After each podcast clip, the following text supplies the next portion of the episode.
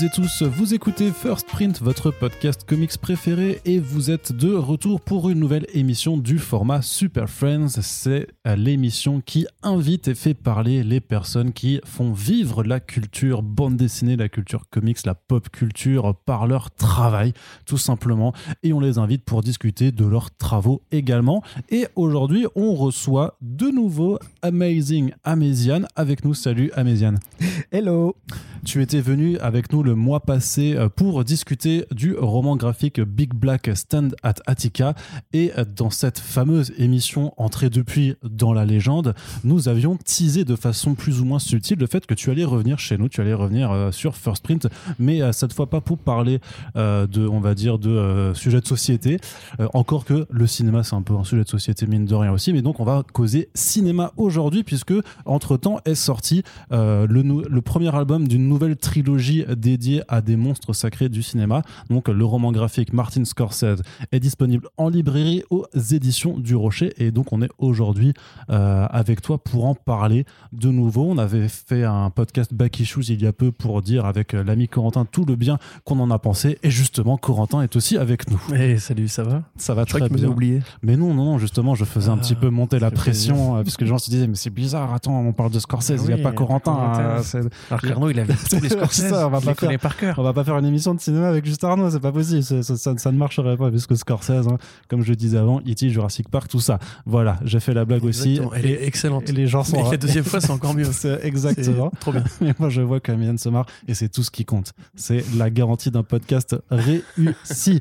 Bref, trêve de plaisanterie améziane. Simplement une question toute simple. Alors, je rappelle pour celles et ceux qui ne te connaissent pas qu'il y a un précédent podcast dans lequel tu es intervenu. Donc, je propose qu'on refasse pas forcément tout ton parcours euh, pour expliquer comment tu as fait de la BD, tout ça. Tu nous l'expliquais très bien il n'y a pas si longtemps. Mais on va, on va parler aussi de ton rapport au cinéma et euh, tout simplement, qu'est-ce qui t'a donné envie euh, de te lancer dans des biographies de réalisateurs en bande dessinée? Il y a beaucoup de bandes dessinées, de biographies qui sont en train de se faire depuis plusieurs années et on choisit essentiellement des sujets qui sont un petit peu plus lointains, des personnes historiques, Général de Gaulle, des choses comme ça et tout. Et moi, j'aime pas ces films, donc du coup, ce que j'ai fait, c'est que j'ai essayé de choisir. Euh... pas les films du général de Gaulle? Ouais, c'est ça. Ouais, non plus. Je suis pas fan. Hein, je suis pas archi fan. La libération de Paris, franchement. Ouais, c'était limite, quoi. C'est bon, c'était sympa. Puis les méchants sont caricaturaux, enfin, ça n'existe pas, ça. Ouais, c'est ça. donc du coup, pas hyper fan. Je m'étais dit, je vais plutôt me lancer dans quelque chose qui m'intéresse vraiment et qui me plaît. Euh, il n'y avait pas besoin de faire la liste. Hein. C'est Scorsese qui était en, tout en haut de la liste. Tu euh, le considères comme ton réalisateur préféré? C'est mon réalisateur préféré. C'est-à-dire que c'est le, le choc de enregistrer euh, sur M6 en 86. Taxi Driver avec toutes les pubs toutes pourries pour les cornflakes au milieu et de voir ça au fur et à mesure l'après-midi du lendemain et de me dire mais qu'est-ce que c'est que ce truc? C'est énorme euh, ce film me parle vraiment. J'avais à peine 16 ans, un truc comme ça, euh, si je me souviens bien. Et euh, quelques années plus tard, Les Affranchis, 90, là, je me suis dit, bah, c'est pas possible. les Affranchis, c'est mieux que Le Parrain. Il n'y avait rien qui était mieux que le parrain pour moi, donc j'ai commencé un peu à, revoir mes cartes et à fouiller et à regarder tout ce que ce mec avait fait, tout ce qui était disponible. Euh, l'avantage sur Paris, c'est qu'il y a plein de cinémathèques, plein de, de cinémas d'art et d'essai, donc du coup, euh, l'officiel du spectacle pour euh, les plus vieux d'entre vous, et t'enchaînes les séances pour te dire, je vais me faire tout ce qu'il a fait. Et quelques années plus tard, deux ans plus tard, il y a, il Cape Fear qui était sorti, Le Nerf à vif. Et là, euh, j'étais, franchement, euh, j'avais vu tout ce qu'il avait fait avant, à part le un, ou deux documentaires. Et, euh, et j'étais archi fan, c'était déjà mon réalisateur préféré. D'accord, ok. Donc c'est pour ça que tu t'es dit, je veux faire une biographie en, bande dessinée. Oui, je voulais faire du cinéma, des biographies de, de réalisateurs, parce qu'ils ont des vies qui sont tout à fait intéressantes. Et pour ceux qui ont des vies un petit peu plus lambda de mecs calmes, euh, comme les frères Cohen, et eh ben leurs films, eux, sont calmes en fait. Eux, c'est très très calme. L'avantage de Scorsese, c'est qu'il a eu une vie un petit peu rock'n'roll. Donc, du coup, euh, il y a quand même des trucs à raconter qui sont un peu funky. Euh, mais je sais que je peux toujours m'appuyer sur les œuvres, en fait. Et du coup, même si les, les mecs ont des vies de comptables, il y a quand même moyen de s'amuser visuellement avec l'esprit des films et, euh, de faire un, album euh, qui serait une biographie, mais aussi un livre d'art et, euh, en même temps de, vraiment pousser l'aspect graphique et, de jouer avec les, textes, avec les voix off, les trucs comme ça. Donc il y a du vrai matériel narratif pour pouvoir s'amuser. Et, euh, et je me suis dit, je vais commencer par euh, celui qui, qui, qui me brûle les doigts le plus, c'est Scorsese. Quoi. D'accord. J'avais une question aussi, c'est que euh, l'avantage, enfin, Martin Scorsese est encore en vie à Ouais. l'heure où on enregistre ce podcast. Et toi, tu as vraiment décidé de partir, donc, même d'un peu d'avant sa naissance, jusqu'à, en fait, euh, à l'heure actuelle, ce qu'il est en train de faire, c'est-à-dire préparer son, son western euh, Killer of the Flower Moon. Ouais.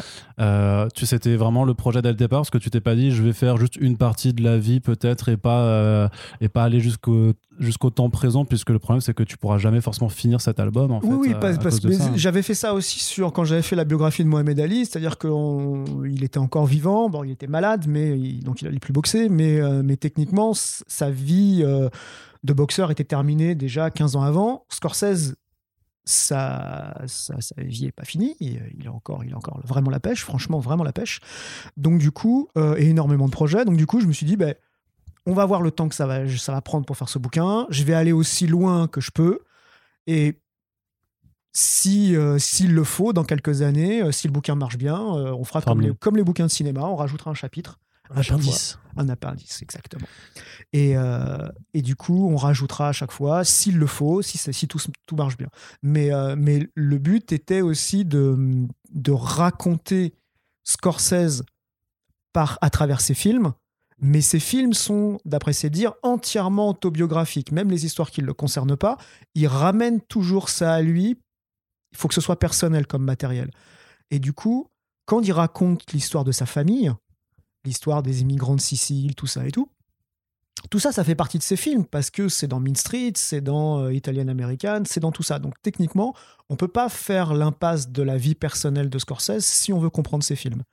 Et quand lui raconte à profusion dans les interviews euh, l'histoire de sa famille, bah moi je récupère tout ça et je me dis bah ouais, je vais aller le plus loin possible. Et lui est né en 42, mais l'histoire commence en 1901. Et c'est lui-même qui a fait le rapprochement pour dire euh, c'est au même, au même moment où, euh, où Vito Corleone est arrivé euh, aux États-Unis dans le parrain. Donc, du coup, moi, il y a certains éléments de rapprochement que, que j'ai fait moi. Il y en a d'autres, ils sont totalement piqués dans les interviews de Scorsese. Et je mélange, en fait. Ouais, mais justement, c'est une question que j'avais envie de te poser. C'est toi, tu peux pas tout couvrir en un seul bouquin. Non. C'est pas possible parce qu'il y a trop, trop, trop de projets. Mais donc, du coup, tu fais des choix. On voit quand même Taxi Driver et Les Affranchis qui sont assez présents par rapport à d'autres œuvres Ouais. qu'on va pas dire étant mineures, mais qui effectivement sont moins connues aujourd'hui. Euh, quand tu fais ton plan de bataille de biographie, comment tu choisis précisément ce sur quoi tu vas passer le plus de temps? Alors, euh, le premier choix, il est sur euh, l'affinité que Scorsese a avec les films. Donc, euh, j'ai passé par exemple du temps sur euh, The Departed, euh, les, les, in- les infiltrés. Infiltré.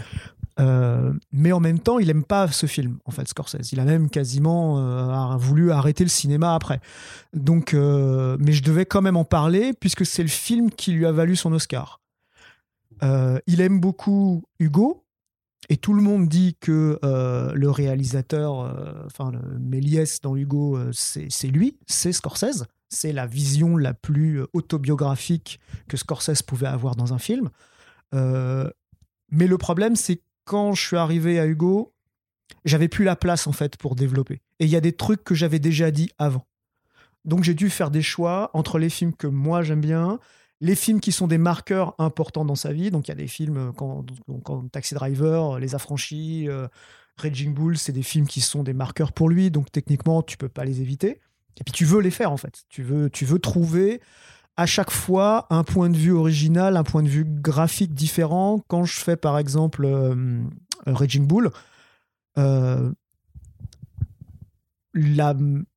j'aurais voulu faire tout un combat de boxe en bande dessinée et reprendre les plans, mais c'est pas possible.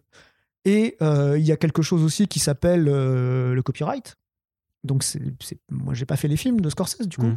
Donc, je ne peux que récupérer l'intention des films. Je peux pas récupérer les images, sinon on tombe dessus. T'aurais pas le droit de redessiner une scène J'ai pas le droit de redessiner un Ah ouais photogramme direct du film. Je Ah ouais, dois, il y, a du- il y a du copyright. Donc, je dois expliquer ce que j'ai fait à la fin. On a mis un copyright spécial pour dire toutes les images et tous les films appartiennent aux, é- aux ayants droit du copyright. Mhm. On fait juste référence à ces films-là et je n'ai piqué aucune image.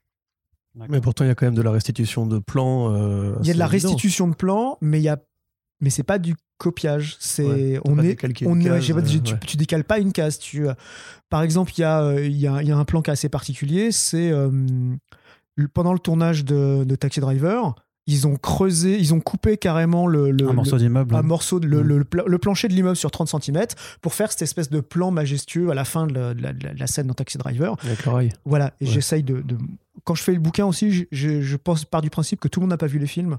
Donc Ouais. j'essaye de pas spoiler les fins de films, les choses comme ça et tout. Je fais super attention euh, à ça. Donc du coup, je suis assez vague de temps en temps pour décrire des, certaines scènes parce que je veux pas spoiler. Parce que je sais qu'il y a plein de gens qui n'ont pas vu certains films en fait. Mm. Donc du coup, euh, de- cette espèce de plan qui est très particulier, qui est, qui- qui est- qui est hallucinant, donc ils ont coupé le bâtiment, ils ont dû étayer le bâtiment parce qu'il était en train de s'effondrer. De toute façon, c'était un bâtiment qui était euh, à l'abandon. Et, euh, et du coup, il y a une photo qui existe dans l'un des bouquins sur, sur ce truc-là, mais c'est un gros plan de, de la moitié de la scène. Et moi, je dessine tout le reste de la scène, en fait. Mm. Et donc, je reprends le, le plan plus ou moins de la photo, mais pas la photo. Et je redessine tout à ma sauce et j'élargis le plan pour rajouter le producteur qui n'était pas sur la photo, euh, Michael Phillips. Donc voilà, mon boulot, c'est de faire en sorte d'être le plus proche possible, tout en ne faisant pas de la copie, euh, parce que parce qu'il faut pas le faire. Il faut respecter le, le travail des autres. Mais donc tout ça, ça implique quand même un travail de recherche qui est colossal, puisqu'il faut que tu te renseignes sur la vie de Scorsese, Ouais. ses interviews, son rapport à sa famille, à Jésus, etc. C'est ça. Aussi sur la production de chaque film, C'est ça. sur chaque détail, tu quantifierais à combien d'heures, de jours, de semaines de ouais. travail juste pour la, la base de recherche, la base Parce, Alors- documentaire. parce qu'à la fin, Ouais. on voit qu'il y a une biographie, enfin Ouais. une bibliographie Ouais, ouais. en fait de tout ce que tu as lu ou, Ouais. ou regardé aussi. Et euh, ouais, donc ça, ça rejoint là-dessus parce que j'imagine qu'il n'y a pas que ces bouquins non plus, enfin que tu es aussi allé chercher dans Ben- d'autres recoins. Et euh, c'est c'est- la question rejoint celle de Corentin, c'est le volume euh, horaire pour Alors, rassembler toutes ces c'est pas informations. compliqué. Pour faire un bouquin comme ça, il... c'est 30 ans. En fait, ça fait 30 ans que je me documente. Ça fait 30 ans que dès que je vois un truc sur Scorsese, je saute dessus. J'ai des bouquins des années 90 euh, américains qui sont plus édités du tout, où il n'y a même pas tous les films, où ça s'arrête, euh, je sais pas, euh, 90, ça s'arrête à Cape Mhm. tu vois. Et, euh, et il développe énormément euh, toute la partie sur Raging Bull, il développe euh, la dernière tentation du Christ, parce qu'il s'arrête tout ça. Donc j'ai des bouquins qui sont assez vieux en fait, et ça fait très très très très très très longtemps que je me documente. Ça fait cinq ans à peu près que je voulais faire ce bouquin. Et après, entre l'idée, eh ben, il faut trouver la forme, la vraie forme du livre, la forme narrative, il faut trouver une idée. C'est pas juste, ah, je fais un bouquin de Scorsese. Euh, et en- après, il faut trouver l'éditeur qui dise oui. Et euh, donc, tout ça prend du temps. Et, euh, et ça m'a pris, ouais, ouais. L'avantage, c'est quand j'ai fait le bouquin, quand j'ai commencé réellement à faire le bouquin il y a un an, j'avais lu déjà tous les livres qui sont. Enfin, j'ai mis, je crois, une, une quinzaine de livres dans, dans la bibliographie. J'en avais lu 11 déjà. Donc j'ai relu les bouquins que j'ai tout relu euh, parce que j'avais besoin d'être frais et de, savoir euh, ce qu'il y avait dedans pour de vrai. Mais, euh, mais à part les nouveaux que je venais d'acheter, il y en avait, il y, a, un bouquin, c'était le, le making of de, de, de, Goodfellas qui venait juste de sortir, de Glenn Kenny. Donc ça, j'étais super content parce que non seulement il y avait tout ce qu'on pouvait savoir sur, sur les affranchis, et en même temps, il y avait, euh, c'était juste avant le, Covid, le, confinement, et il y avait la dernière interview, la dernière longue interview de Scorsese qui avait été imprimée. Donc, euh, et il remettait en perspective euh, des faits sur sa bibliographie qui avait peut-être été mal, euh, mal définie dans les autres bouquins. Donc du coup, j'avais, c'était très intéressant d'avoir ça. Euh, j'ai lu des bouquins sur euh, Coppola, j'ai lu des bouquins sur euh, Brian De Palma, j'ai lu un le bouquin de Julia Phillips, sa productrice sur, sur, sur Taxi Driver, qui est, elle, elle est juste absolument extraordinaire. Et la façon dont je la décris dans le livre, comme une femme super envolée, qui, qui, qui, a le verbe haut et qui n'hésite pas à dire ce qu'elle pense et, et qui, qui est sexuellement et, et, au niveau des substances un peu illégales très très open. voilà, très, très, très open. Donc du coup, je suis en dessous de la vérité en fait. D'accord. Par rapport à ce que j'ai décrit dans le bouquin, mmh. je suis six crans en dessous. parce que elle est c'est un monument. D'accord. Je voulais te poser la question par rapport à ça, justement, se poser. Il y a une scène dans, dans le livre à base de, de, sexe oral, on va dire, pour être très vague. Ça, c'est une licence poétique ou enfin, c'est une invention de ta part pour nourrir le, texte ou c'est vraiment une anecdote euh? ben, Il fallait la mettre dans une position où je pouvais expliquer euh, sa liberté, le fait qu'elle était en. C'est elle le boss. Donc, même quand elle bosse avec son mari on comprend qu'elle a une, c'est elle qui, avance. Euh, elle a, comme on appelle ça, euh, eu plusieurs aventures connues, dont, euh, à ce qui paraît, je vais pas faire des cancans, mais c'est plus ou moins, à ce qui paraît, elle, est, un, elle, est, elle, a eu une aventure avec Steven Price, donc le, copain de Scorsese, et une fois Steven Price est retourné la voir dans une soirée, et elle lui a dit mais pourquoi tu me parles?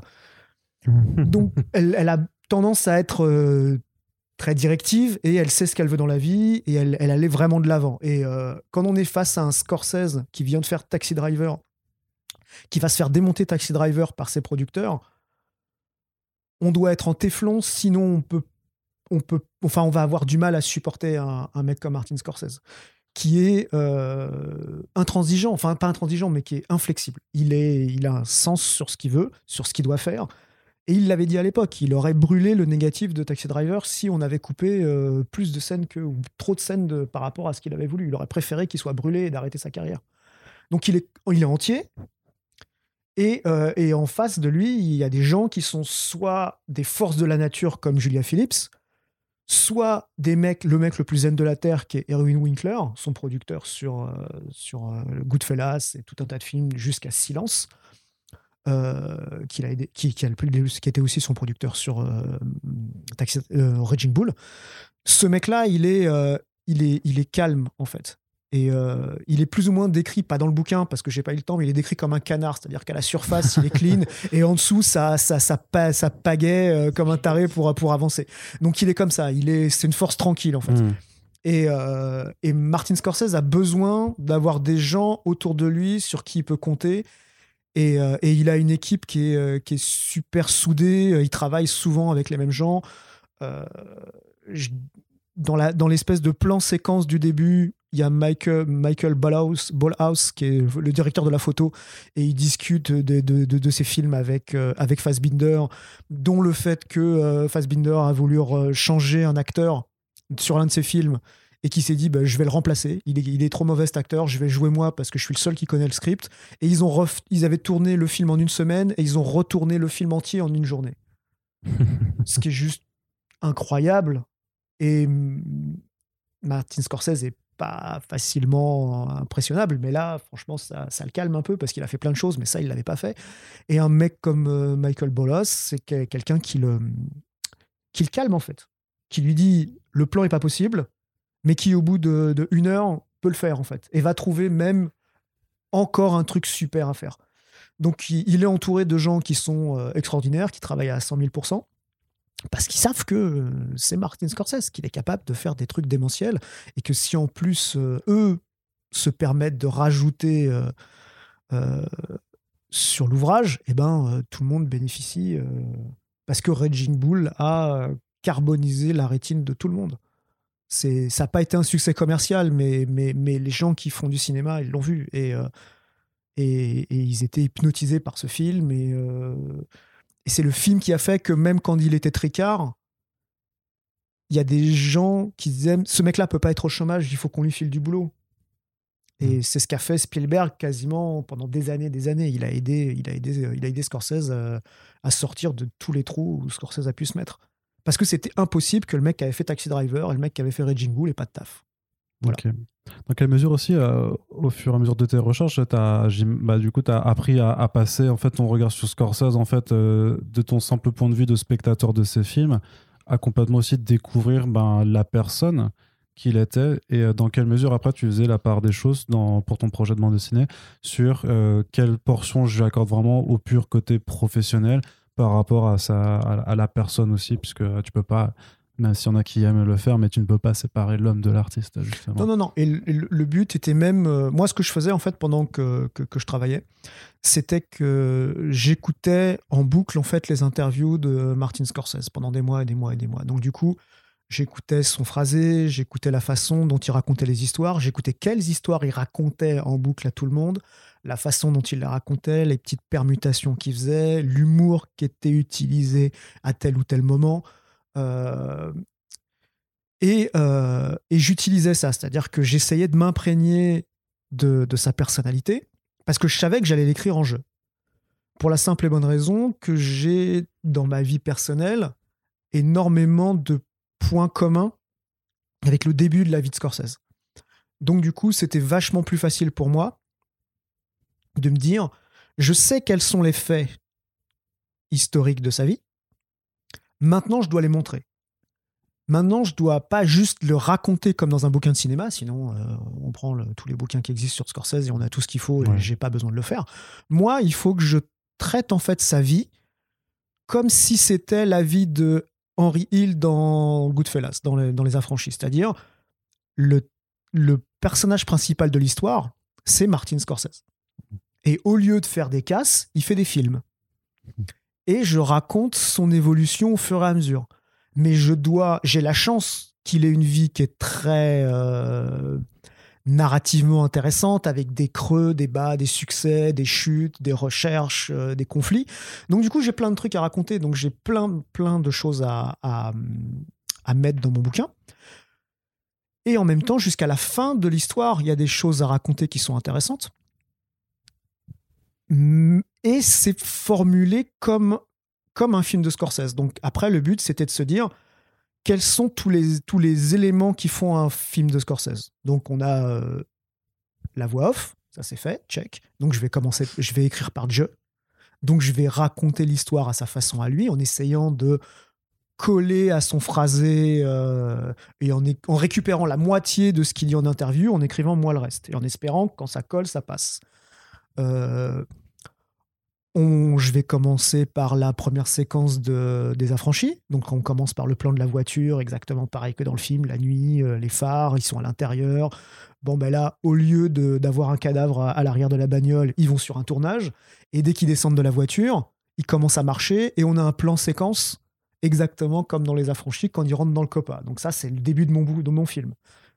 Bouquin, film, pour moi, c'est la même chose. Mhm. Et dès qu'on a terminé cette séquence de, de, de travelling, on s'arrête, crac, générique, titre, Scorsese dans le cinéma avec, le, son titre qui vient dans la lumière du projecteur. Et on a un petit projecteur qui commence à tourner en noir et blanc. Et on passe à la vie de Scorsese. Et là, on se retrouve dans Mean Street, avec cette espèce de côté 16 mm et tout. Et le premier plan qu'on voit en demi-page, c'est le, un pied d'enfant qui est tenu par une corde au-dessus d'un quartier de New York. Et là, il y a énormément de signification dans ce plan parce que c'est une référence à 8,5 de Fellini. Où l'un des plans, c'est à euh, Marcello Mastroianni euh, qui, qui, qui, qui, est en train de rêver et il est tenu par une corde sur la plage euh, et la corde va le ramener sur le lieu de tournage. Scorsese est victime très très jeune de, l'asthme, donc il peut pas mmh. aller plus loin que 3-4 pâtés de maison au-dessus parce que sinon il est essoufflé. Et en même temps, j'ai, grâce à Google Earth et tous ces trucs-là, les plans de la vraie rue de Scorsese, parce que je sais à quelle rue il habite et à quel numéro. Hmm. Donc, du coup, je peux me faire tout mon espèce de micmac et je peux faire des, espèces de plans où on voit sa maison, on voit sa porte, on voit tous ces trucs-là. Quand je montre le, un, un, un, Jésus euh, crucifié. un crucifix sur le un crucifié sur le Jésus crucifié euh, dans, sur la couverture, c'est le Jésus de la cathédrale dans laquelle il, il a été enfant de cœur. Hmm. La porte qu'on voit sur la, sur, la, sur la couverture, c'est la porte de son immeuble, c'est 251, euh, c'est l'endroit où il a habitué, habitué pendant des années. Et en même temps, si on, cligne un peu des yeux, ça fait un, le micro. petit, ça fait un petit drapeau italien entre une image verte, blanche et rouge. Donc voilà, toutes les images du bouquin ont double, triple signification pour euh, les fans, pour les histoires, par rapport à la vie de Scorsese, par rapport à ses influences de cinéma. Et Ouais, comment tu arrives à processer tout ça dans ton cerveau pour te dire ce plan Enfin, c'est euh, parce que c'est juste, juste dans ta description de l'ouverture en fait où on, bah, on capte clairement. Et après, tous les auteurs et tous les artistes le font. J'imagine que personne ne dessine rien au hasard, mais tu vois vraiment que tu as un niveau de réflexion sur ce que tu veux montrer et surtout sur les niveaux, en fait, les di- différents niveaux de lecture visuelle que tu mets en fait dans tes cases. C'est quelque chose qui devient naturellement, c'est quelque chose que tu couches sur papier vraiment, ou, tu, euh, ou ça devient vraiment de façon Alors, euh, mm, naturelle? moi, je pars du principe qu'il y a trois niveaux de lecture dans le bouquin. Mm. Le premier niveau, c'est le, bah, le premier niveau. C'est on raconte l'histoire de Scorsese de base. Il faut que ce soit intéressant. Du début à la fin, il faut pas qu'on s'ennuie. Le deuxième niveau, c'est euh, il faut coller à l'univers de Scorsese. Donc le fan de Scorsese, le fan cinéphile de Scorsese, il va chercher quelque chose. Il va chercher euh, les affranchis, il va chercher Taxi Driver, il va chercher deux trois anecdotes qu'il connaît qui vont valider le fait que j'ai fait mon boulot, qui va me dire tiens s'il y a ça c'est bon il a fait son boulot il est sérieux et après il aura confiance pour le reste de ce que je vais raconter Anecdote qu'il connaît ou pas d'ailleurs. c'est Il y a ça quand même des trucs qui sont plutôt pointus, moi je trouve. Ben, le but et après le but c'est d'avoir une troisième lecture ayant fait des recherches sur Scorsese étant un fan depuis des années je sais des choses parce que je les ai lues. Euh, et je me dis maintenant je veux considérer ça aussi comme un bouquin de cinéma. C'est aussi un bouquin qui raconte la vie de Scorsese mais aussi qui doit parler des films. Et qui est aussi une analyse visuelle des films quelque part. Donc j'ai un troisième niveau on va dire cinéphilique où là, je balance les influences de Scorsese. Je sais que Scorsese, il est fan de Wells, il est fan euh, de, de Fellini, Fellini, il est fan de Bergman, Godard, euh, il est fan de Godard, il est fan de tout ça. Et ça, je mets des références en fait. Quand il doit être, euh, il doit se faire couper son film à la Columbia à un moment, il est dans un dans, dans un dans la dans la salle de cinéma avec les producteurs. J'aurais pu dessiner ça de 150 000 façons, mais c'est plus intéressant pour moi de m'inspirer des plans de Citizen Kane avec cette espèce de clair-obscur et la lumière qui est assez caractéristique, parce que ça rajoute une couche supplémentaire. Dans le plan d'après, c'est un plan qui est, adap- qui, est, qui est récupéré du procès de Orson Welles. Donc à chaque fois, je fais ça. Quand il est dans la dans, dans l'hôpital, Ouais, ce que j'allais dire, ouais, pareil. Dans l'hôpital, y a, il y a une double référence. La première, c'est Persona parce qu'il y a le lit avec le lit de l'hôpital, avec les avec les, les stores vénitiens, tout ça et tout. Donc c'est cette scène là que j'ai reprise où il est, il reste dedans. Donc il est dans un univers à la Bergman qui ne respire pas toujours le- le- la, joie de vivre. Et en même temps, il y a cette, cette référence au mec qui revient, revient tout le temps et qui le poursuit. Le mec dans le cinéma qui revient, revient tout le temps et le poursuit, c'est La Nuit du Chasseur. C'est Mitchum dans La Nuit du Chasseur. Et donc je prends l'accoutrement de Mitchum et je mets ça sur Robert De Niro qui le poursuit pour faire Raging Bull. Et au lieu de mettre Love and Hate sur les mains, je mets Rage et Bull. Après, si ça fait si ça peut faire plaisir et faire des clins d'œil et des choses comme ça, mais ça a un vrai sens aussi dans l'histoire. Donc voilà, il y a trois niveaux de lecture. C'est incroyablement satisfaisant à faire parce que ça te permet dans la même scène de dire plein plein de choses différentes. Euh, la base du cinéma de Scorsese est essentiellement aussi de la référence. Il a fait euh, un, court métrage qui, est- qui, était carrément euh, une ode à Fellini. Il savait pas comment finir, il a fini comme, euh, comme 8,5. Donc voilà, il y a tout un tas de trucs comme ça. Scorsese est une mine de cinéma. Il fallait faire référence à ça. Euh, et moi, en visuel, je pouvais aussi montrer des choses que je, que je pouvais, que, que Scorsese fait. De toute façon, il s'inspire aussi. Et j'ai fait la même chose. Parce qu'un film de Scorsese doit être pétri de références. Sachant que du coup, ton bouquin se termine par le dernier plan des affranchis, euh, qui est un hommage à ce western euh, très très de ancien. Griffin, l'attaque du train. Voilà, euh, l'attaque voilà. du train, ouais. Parce que lui, s'est référencé à ça pour la fin, avec le, le plan où Joe Pesci tire sur la, ouais. sur, sur la, sur la, en direction de la caméra avec la musique des. euh, euh, My Way par, euh, par, les Sex, Pistols, c'est ça. Et moi, ce que j'ai fait, c'est que j'ai récupéré et j'ai enfin j'ai dessiné la séquence dont il s'est inspiré, c'est-à-dire l'attaque du train où on voit le gars qui tire en direction de la caméra. Et ce film est même considéré comme le premier film de gangster. Et, euh, la, séquence de fin du bouquin, il n'y a pas de spoil, hein, de toute façon, c'est les dialogues de Casino, mais qui sont réécrits pour coller au monde du cinéma. Au lieu de parler de Las Vegas, On parle du monde du cinéma. Et ce qui est drôle, c'est qu'au milieu de cette tirade de, de, Robert De Niro euh, quand il est dans Casino, ça parle déjà de Disney. Disney est déjà l'une des raisons pour laquelle les casinos euh, de mafieux ont fermé et qu'ils ont ouvert ces espèces de grands casinos. Euh, c'est une question que j'ai envie de te poser d'ailleurs, parce que le bouquin, il a été fait il y a un petit moment maintenant. Oh, oui, je, l'ai fini en... Il était fini en juillet. Hein. Quand tu l'as fini, tu as justement réagi à sa, sa, fameuse interview où il parle du côté pas d'attraction des films de Marvel Studios. Ok, d'accord. Ah et du coup, ça, c'est la conclusion de l'histoire de Scorsese. C'est-à-dire que le, l'argent finit toujours par mettre de, se mettre dans, travers de l'art. Et lui, c'est un mec qui toute sa vie a lutté pour qu'on le laisse faire de l'art malgré les conditions oui, budgétaires. mais surtout, euh, dans un milieu artistique, même si, si on va être dans quelque chose qui va être du commerce, même, même on va prendre, on va prendre euh, Disney. Disney, il est pas là pour faire de l'art. Disney est là pour pas que pour générer du contenu. Mais ils ont compris que mieux c'est, mieux c'est foutu, mieux ça marche. Et du coup, ils produisent du contenu pour un public euh, populaire, ils produisent du pour un contenu qui a un contenu un peu plus pointu, et ils ont 10%, comme tout le monde, recherche et développement, sur lesquels ils peuvent aller dans n'importe quelle direction, parce que c'est financé par euh, tous les trucs de jeunes ados qui sont en train de danser et qui sont en train de chanter. Et, et par Marvel et par tout ça. Donc du coup, toutes les grosses entreprises ont ces 10% de, d'inconnus et de recherche, et c'est là-dedans qu'ils arrivent à, gagner des prix euh, et à découvrir la nouvelle génération, le prochain Nolan, le prochain euh, Denis Villeneuve, tout ça et tout. Donc, ces 10%, ils existent partout. Moi, c'est grâce à ces 10% que je fais mes bouquins. Donc, euh, Scorsese, il a fait toute sa carrière en étant ça, en étant ces 10%. Quand il veut faire Raging Bull, il a réussi à le faire parce que son producteur avait les droits de Rocky. Et que les United Artists a dit nous, on veut Rocky 2.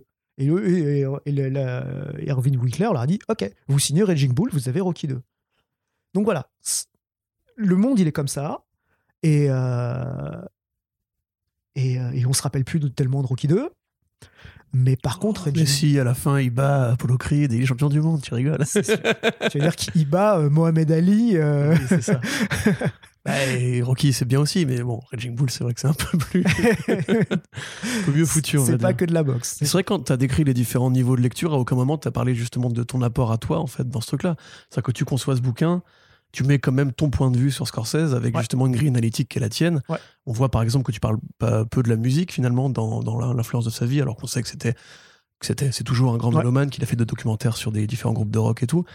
Euh, toi, justement, tu dirais que c'est quoi ton, ton propre input? C'est-à-dire qu'est-ce que, tu, qu'est-ce que tu reconnais de toi dans justement euh, cette longue vie qu'a eu Scorsese euh, en dehors de ce côté artiste à la marge? Pour, le, pour ce qui est du cinéma, pour le ce qui est de la musique, c'est pas compliqué. C'est que déjà, je me suis concentré essentiellement sur les, sur les documentaires et sur, le ciné, et sur les films, sur les longs métrages.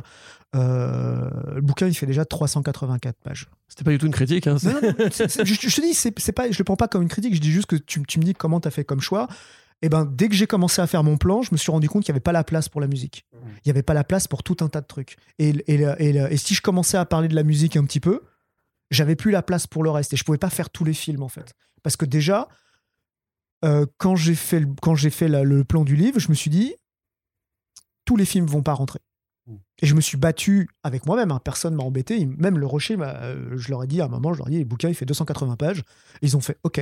Et après, j'ai continué à, j'ai continué à écrire, j'ai pas terminé d'écrire. Et, euh, quand j'ai terminé d'écrire, j'ai commencé à faire mon compte sur mes doigts et je leur ai dit, ben voilà, ça fait 380. Ils nous ont dit, t'es sûr? Parce qu'il faut qu'on achète le papier maintenant. Et j'ai fait, ouais, ouais, ouais, c'est bon, là, c'est bon, je tiens. Et du coup, je savais que je pouvais, j'avais rien coupé, j'avais réussi à mettre toutes les séquences que je voulais sauf une seule, c'est la séquence où euh, Brian De Palma et Martin Scorsese vont voir au cinéma euh, Gorge Profonde. Parce que euh, ça les intéresse pas d'y aller avec leurs copines, ils veulent y aller parce qu'ils veulent découvrir ce que c'est qu'un film pornographique grand public. Enfin, à la, ah, qui était au cinéma. Qui était au cinéma, c'était un, un, marqueur de l'époque. Et à un moment, comme leur carrière était un petit peu spéciale à ce moment-là, ils se sont dit mais on a une idée, pourquoi pas en faire un Et ils se sont posé la question à un moment, donc ils ont été voir ce truc. Et, euh, et ce qui était bien, c'est que ça faisait le rapport avec euh, le, le, la séquence euh, du film pornographique dans Taxi Driver. Taxi Driver. Mais j'ai dû couper cette séquence parce que il fallait du temps pour l'installer. Mm. Et si je voulais faire le, le lien, ces, ces pages-là, je les avais pas en fait. J'ai préféré Ouais. parler de Fellini. Donc, et du coup, j'avais plus la place du tout pour le cinéma, Mm. pas pour, pour la musique. Et, et voilà. Ah oui, non, je confonds, je croyais que tu l'avais cité, mais c'est Emmanuel que tu cites. Ouais, ouais, je, je- ouais. Donc, du coup, euh, moi, je fais des choix euh, bah, qui me sont personnels. Il y a, y a des films qui vont, il y a des gens qui vont les, les aimer plus que d'autres. J'aurais voulu Mhm. m'étendre vachement plus sur le temps de l'innocence, que j'ai adoré. Mais faute de place, euh, je me suis rendu compte que- qu'il y avait plus de choses visuelles à raconter sur, sur d'autres films.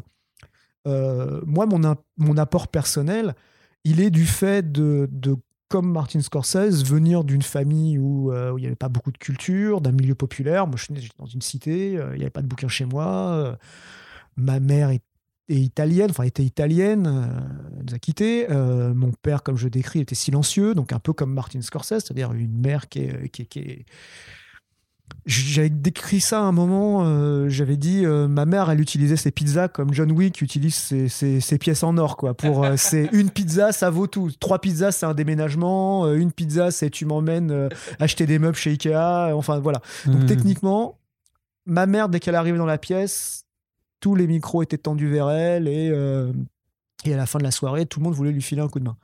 Euh, euh, et mon père hein, se taisait. Et lui, il fallait être droit, il fallait être, euh, fallait être clair, il fallait être honnête. Donc tout ça, c'est pour moi la droite ligne. Pour moi, quand je regarde I- Italian American, le documentaire sur ses parents, pour moi, c'est comme si je regarde euh, mes parents euh, sur un grand écran. Donc du coup, j'ai énormément, de- je peux, je, peux comprendre en fait. J'ai l'impression de pouvoir comprendre comment il a pu vivre, comment il a pu se dire dans sa chambre quand il était ado, je veux faire du cinéma et pas savoir comment. Et sa mère qui lui dit, mais tu sais pas combien ça coûte, en plus on connaît personne, comment on va faire et tout. Et ben moi, cette séquence-là, je l'ai eu avec mes parents. Mais ils m'ont fait confiance pareil. Ils ont dit, bon ben voilà. euh, mes parents, ils ils avaient pas, ils avaient de fric, mais euh, ils se sont dit, ben voilà, on a deux solutions. Soit on achète une maison à la campagne, soit on paye des études.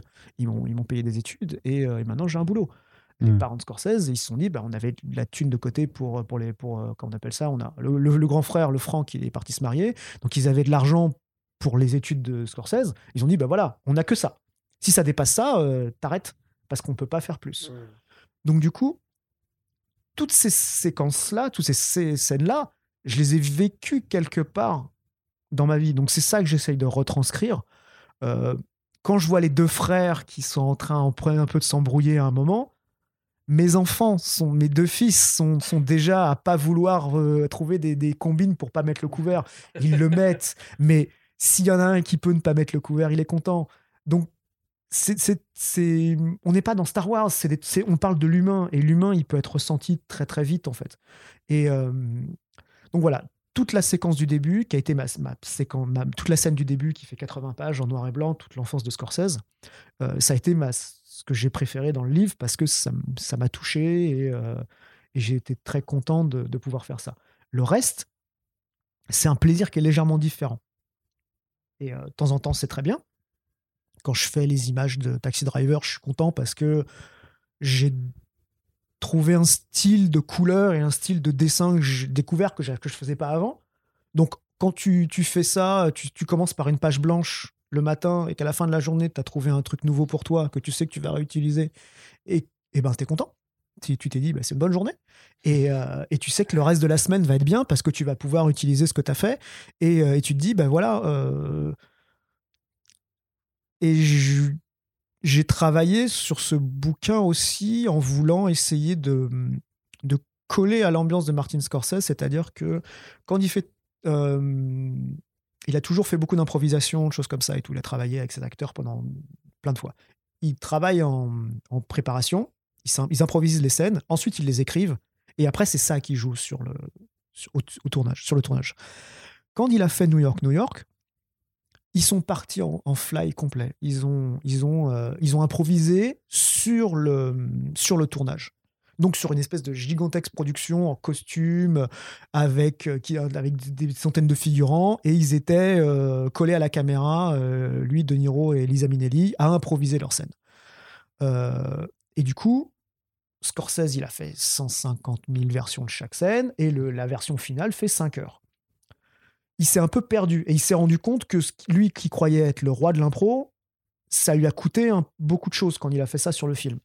Et quand moi j'écrivais, j'ai voulu laisser la fenêtre ou la porte ouverte en me disant tiens, je veux essayer de d'écrire et de mettre tout ce que j'ai envie de mettre dans le bouquin sans savoir le nombre de pages que ça va faire. Et, euh, et, quand j'ai fait le premier compte et que j'ai vu que ça faisait 280 et que j'avais pas fini mon, mon bouquin, je m'étais dit voilà, ça y est, t'es en, es en train de faire ta version de 5 heures.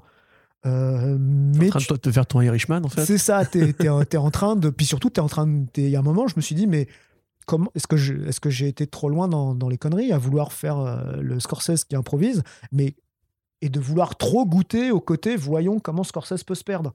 Et, euh, et moi, j'ai rattrapé le truc au, au bon moment. C'est pour ça que j'ai coupé la musique.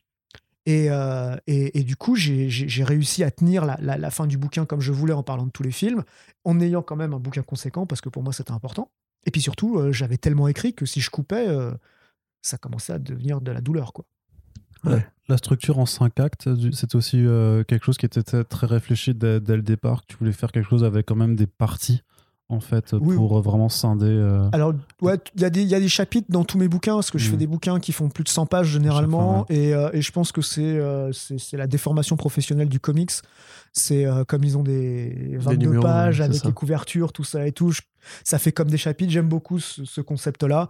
Et du coup, je garde l'intérieur, la, la, la, consistance des chapitres euh, à ma convenance, mais j'aime bien avoir une page de titre. En plus, ça me permettait de récupérer des citations que j'aurais pas pu euh, coller mmh. n'importe où, qui sont assez intéressantes et tout. Donc, ma, préférée, c'est celle de, de, Paul Schrader qui dit quand un japonais euh, a envie de se tuer, il ferme la fenêtre, il se tue. et quand un, quand un américain craque, il ouvre la fenêtre et tue quelqu'un. c'est ça. Et ça, c'est en plus venant de Paul Schrader qui s'y connaît à mort, qui a écrit Taxi Driver, mais qui a aussi fait un bouquin sur un film sur Mishima. Voilà, on est encore dans, le, dans les trois couches de lecture qui sont, qui sont très intéressantes. Euh. Et puis ça permet aussi ce chapitrage de faire évoluer le style graphique, puisque au départ ça part en noir et blanc, puis tu as plus de couleurs, des arrondis un peu plus pop. Ça. Et après tu rentres dans le truc un peu plus noir avec justement la période Raging Bull, etc. Euh, mais j'ai envie de poser une question élitiste de connard. Euh, tout à l'heure, tu as dit un film, une BD, c'est pareil. Euh, on, peut, on peut en débattre. Euh, tu as à un moment donné une, une séquence qui m'a fait euh, assez plaisir, c'est justement tu reproduis la scène où, où, Martin Scorsese joue un personnage de taxi driver. Donc il est à l'arrière du taxi de, de Travis. Et il a deux, deux phylactères de, voilà, de, narration où tu, tu, mets des images en fait. Et du coup, immédiatement, si on a vu la scène, on, revit cette, cette séquence-là, mais différemment, parce que c'est nous qui devons recomposer le dialogue avec ce que tu mets dedans. Euh, quelque part, justement, tu parles de cinéma, plutôt tu cites du cinéma explicitement avec ce truc-là, mais avec euh, une temporalité qui est différente, qui n'est pas celle d'un film, mm. où tu as la place de mettre ce que tu veux en termes de texte ou d'organiser les dessins comme tu veux. Donc, toi, justement, qui es un cinéphile et un auteur de BD, euh, comment tu appréhendes justement la division entre ces deux formats pour raconter une histoire aussi, aussi dense, aussi compliquée? Ben, Moi, j'essaye d'aller, par exemple, j'aime le cinéma pour tout ce qui permet, le, le son, le, le mouvement, euh, les choses comme ça. Et en bande dessinée, on a une approche de, de, de, la temporalité qui est complètement différente. Si je veux passer 30 minutes sur une page, je passe 30 minutes sur une page. Si je veux lire ça en 7 secondes chrono, comme ça a été calculé pour les pages de manga, je peux le faire. Du coup, c'est à moi à jouer avec le temps que le, que les lecteurs est censé rester sur telle ou telle page. Et, euh, et surtout, soit je peux développer une scène en mettant des dialogues, en, faisant parler tout le monde, soit je vais juste décrire la pensée de Martin Scorsese. Donc techniquement, je vais faire des choix. Euh, la scène de, Julia Phillips que tu décrirais tout à l'heure euh, au lit, eh ben, elle dure six pages parce que Martin l'interrompt pendant qu'elle est au lit avec son mari. Euh, et il y a tout un dialogue qui est assez rigolo qui fait la mort sur la scène d'après. Quand on, la séquence, par exemple, dans la voiture pour Taxi Driver, ce que je voulais, c'est que je ne pouvais, je voulais pas la, rejouer parce que de toute façon, ça n'a aucun intérêt. Je voulais trouver le moyen de la simplifier en une image. Et l'avantage, c'est j'ai trouvé ces espèces de petits pictos entre ce petit chat et ce petit magnum. Et si tu la regardes, cette page, et que tu n'as pas vu le film, tu te dis, c'est Martin Scorsese dans la voiture avec De Niro, et il y a le bloc de texte sur le côté qui raconte tout le détail de la scène.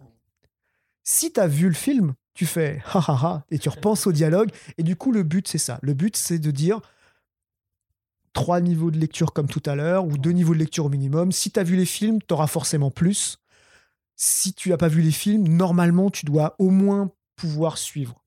Et, euh, et l'avantage de la bande dessinée et la bande dessinée sur du cinéma, c'est que c'est comme quand tu récupères, par exemple, quand euh, John Ford euh, voulait faire un film sur John Wayne, il n'a pas besoin de présenter le personnage. Il arrête John Wayne, il descend de son cheval euh, et ça y est, c'est John Wayne. On sait qu'il va être grand, on sait qu'il va avoir le dernier mot, on sait qu'il va mettre une patate au mec, machin, on sait qu'il va gagner et on sait même qu'il va pas mourir. Donc tout ça, ça, il peut commencer tout de suite clair. Moi, quand je fais une histoire sur Martin Scorsese, si tu as pris le bouquin, c'est que tu as déjà un intérêt pour Martin Scorsese. Soit tu es fan parce que tu connais à ce moment-là, ça va être du massage euh, shiatsu pendant 300 pages. Soit tu vas découvrir et à ce moment-là, mon boulot est de t'amener le plus possible à te dire voilà, tu vas voir, tu vas voir, tu vas voir, tu vas voir, tu vas aimer, je te promets, écoute, tu vas voir, c'est bien. Et quand tu vas voir les films, tu penseras à ce que j'ai écrit et tu vas voir, ça va, ça va te donner envie d'aller là ou là. Donc le but, c'est ça. C'est d'amener les gens vers les films de Martin Scorsese et a fortiori vers les, les films que Martin Scorsese aime.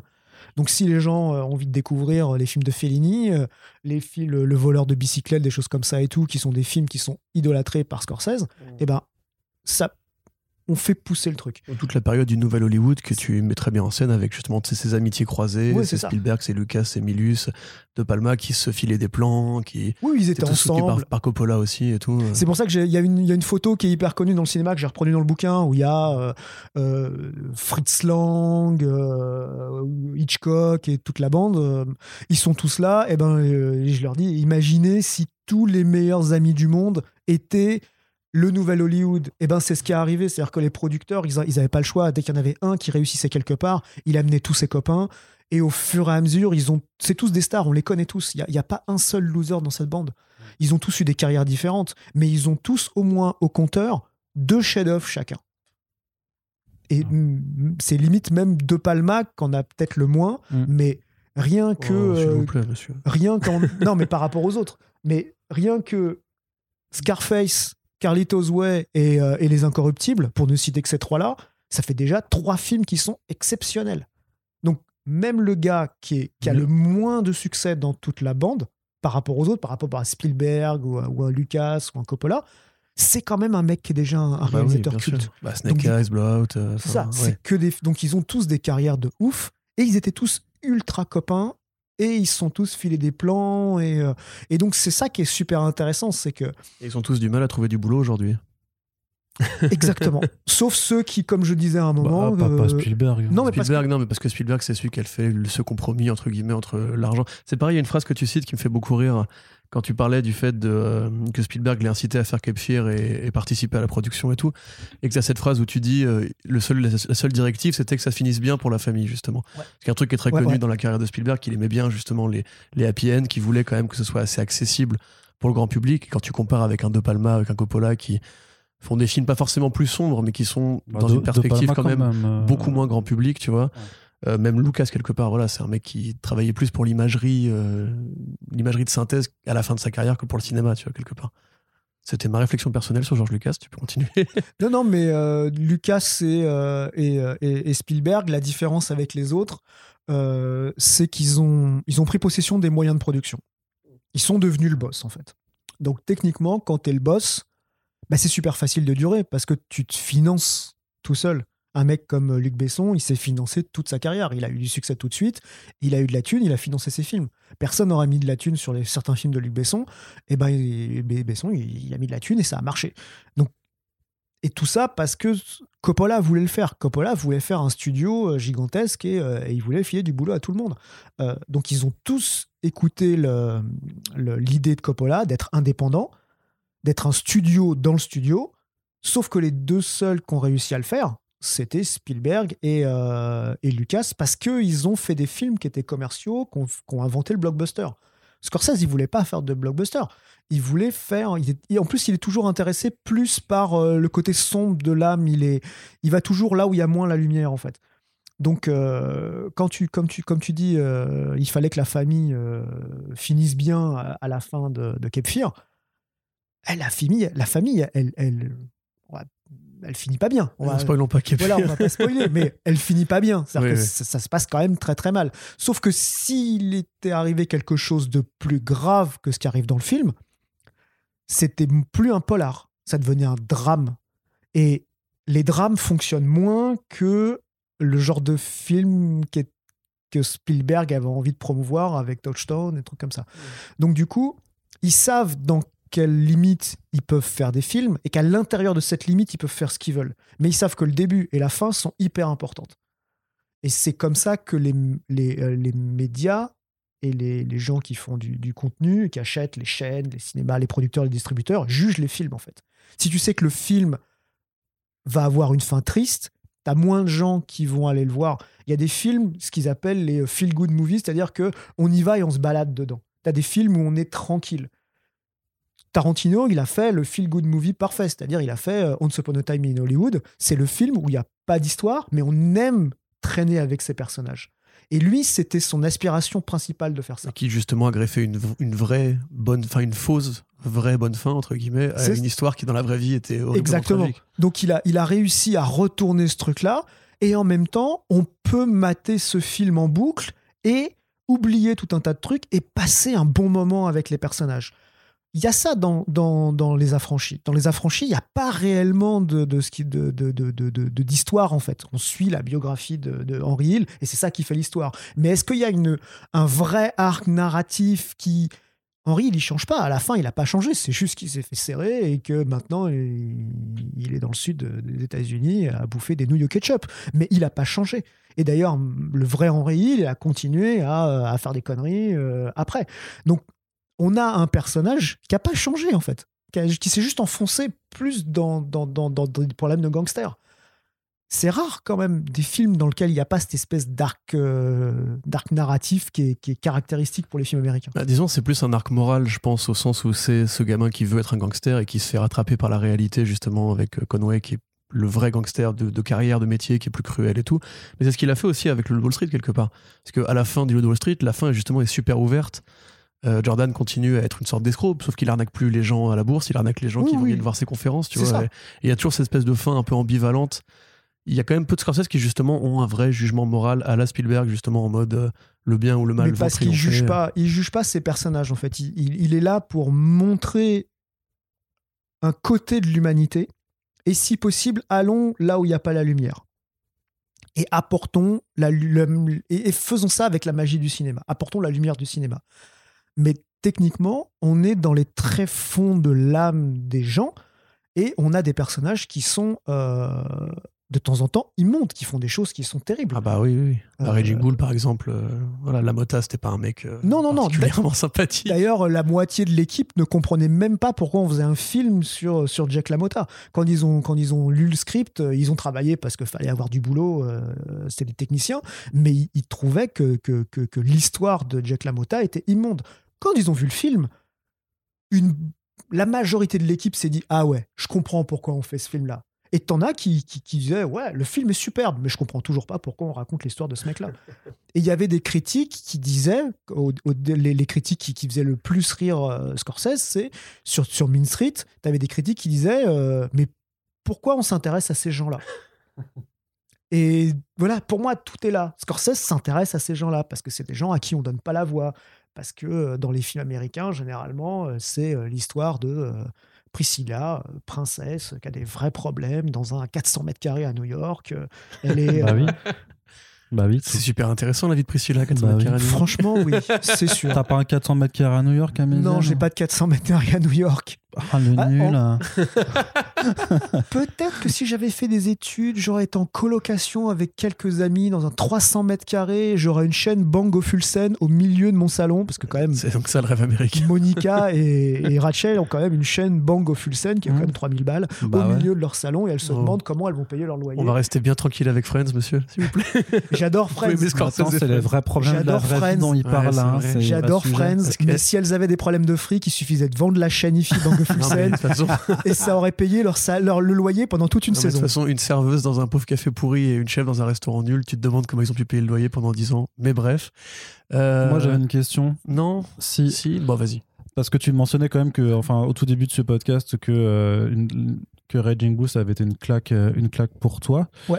Euh, c'est pour ça que du coup que tu joues le rôle d'un critique de cinéma qui aurait vu le film à, l'époque de la sortie pour faire un, un, article en fait vraiment dans lequel tu, au final, bah, tu fais ta critique de, Raging Bull. Ouais. Ça a plusieurs, ça a eu plusieurs utilités. C'est que on moi, je suis vraiment fan euh, de la page de journal, la page de magazine.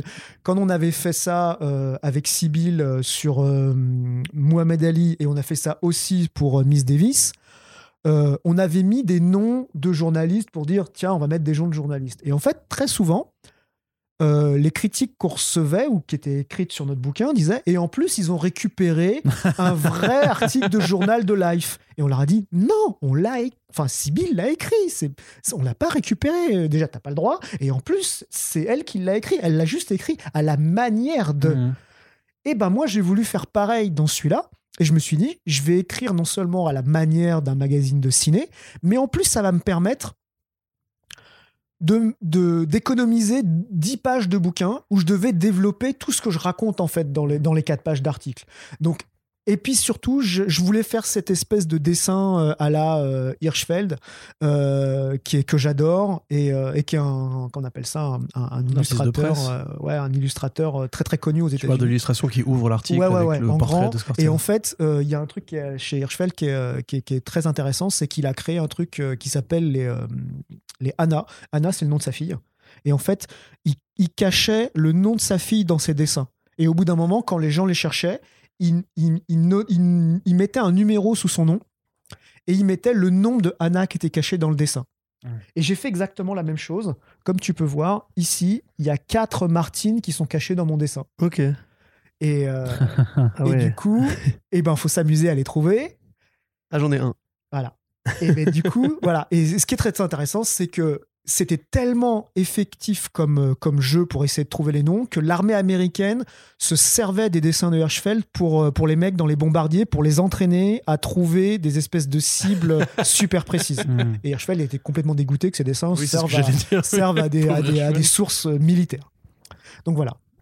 Le, le, C'est dans les Simpsons qu'ils avaient euh, donné cette espèce de concept de. Tu sais, le. le... les lettres de, Homer, de MG, Mike Groening, qui sont euh, les initiales de MG, dans les oreilles de Homer et dans le. C'est ça. Les cheveux de Homer. Et, euh, et l'espèce de ratio du téléfilm brésilien, c'est-à-dire le truc où tu sais qu'il y a 0,1% de gens qui auront la référence de ton truc, machin et tout, mais tu sais que tu vas le faire quand même parce que tu... c'est trop marrant. Voilà, donc, si vous voyez maintenant Homer Simpson, vous verrez y a écrit MG au niveau de ses oreilles. Euh, non, la question que je vais te poser, c'est que tu viens de parler de Tarantino, justement. Euh, bon, bah, c'est précis dans le bouquin. Tu comptes aussi après ah, euh, illustrer justement la, la vie de Tarantino aussi. Ouais. T'as dit que tu étais fan de Scorsese depuis 30 ballets, que du coup tu avais déjà toute une base analytique, toute une base biographique que tu avais déjà préparée. C'est déjà le cas pour Tarantino aussi.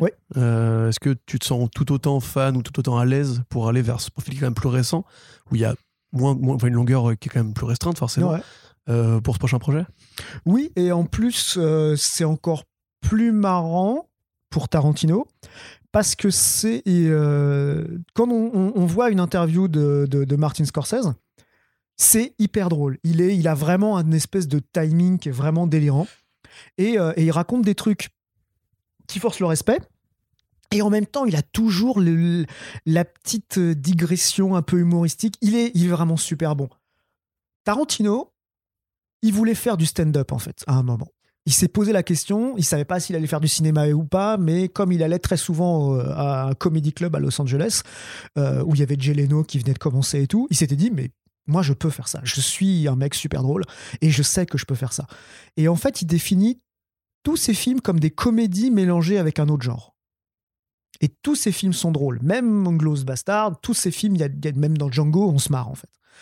Donc du coup, le but va être d'écrire un bouquin qui soit le reflet de la personnalité de, de, Quentin Tarantino, aussi écrit au jeu, mais ça va être encore plus marrant à écrire puisque lui, il est vraiment, il passe du coq à l'âne, il bouge avec ses mains, et il utilise des. Il faut voir les conférences de Tarantino si vous n'avez jamais vu, c'est vraiment, on dirait que le mec est sous coke. Quoi. Ah, il a une voix très fluette, Tarantino.